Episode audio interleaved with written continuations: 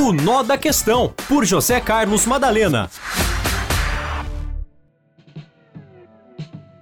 Olá, meus amigos, um abraço, viu? Um abraço a todos aqui da redação do Jornalismo Morada. Eu, José Carlos Madalena, chego mais uma vez com o Nó da Questão. Bom, um abraço a todos e vamos lá.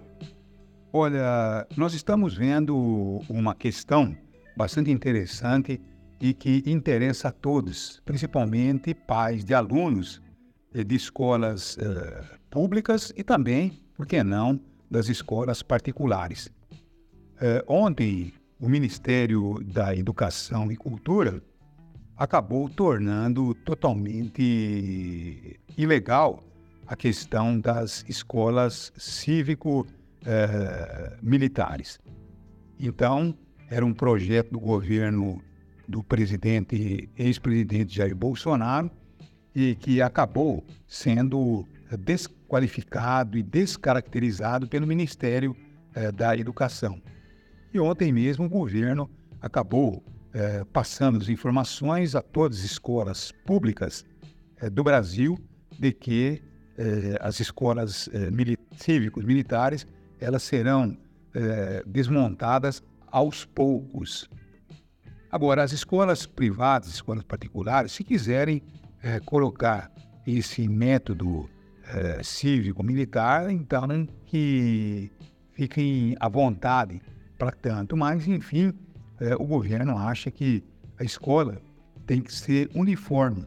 Não se pode simplesmente você diferenciar a formação dos alunos nas escolas públicas, porque uma não pode ser escola é, militar, quer dizer, com um regime militar, e a outra uma escola normal. Tem né, diferenças na formação e tudo isso tem que acabar, porque nós temos que ter uniformidade na formação é, dos alunos. Agora, o que espantou muito foi a alegação e apuração de que as escolas cívicos uh, militares elas estão funcionando com professores, quer dizer, na verdade, nem professores são, são militares da reserva e que estão ganhando um salário superior ao professor é, público, ganhando uma média de 10 mil reais por mês, muito maior do que o professor público. Então, quer dizer, isso causa, inclusive, uma situação constrangedora para o professor.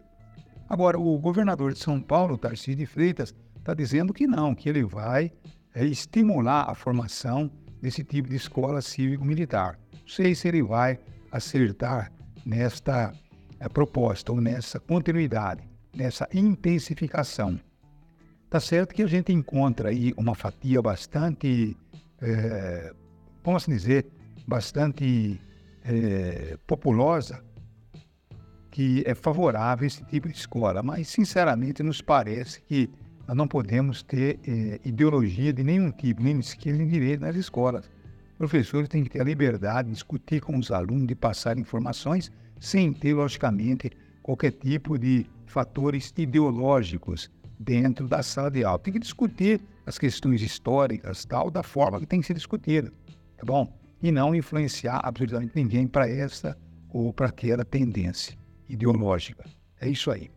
Uma outra questão também que não pode deixar de ter o seu nó da questão foi a, a declaração à Polícia Federal do hacker de Araquara, o Walter Delgado. Ele acabou é, complicando a vida de muita gente e acabou se complicando ainda mais pelas declarações que ele fez.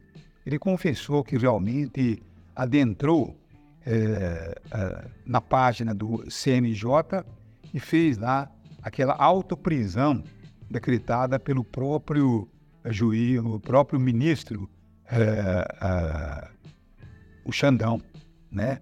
O, e acontece que, é, na verdade, ele está confessando, é réu, é, confesso de um crime cometido. E ele acaba complicando a vida ainda mais da Carlos Zambelli e do próprio é, Valdemar Costa Neto, que é o presidente do PL, que sabia que ele havia sido contratado pela Carla Zambelli para tentar logicamente, é, entrar nas urnas eletrônicas e provar que as urnas eram violáveis. Ele não conseguiu, tá bom? Então, tudo isso acabou sendo é, destacado na sua fala junto à Polícia Federal. E tudo isso complica a vida de muita gente, inclusive a dele próprio.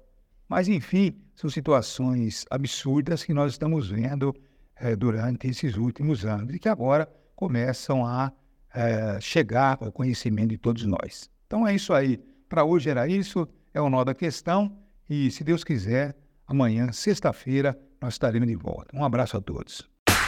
O Nó da Questão, por José Carlos Madalena.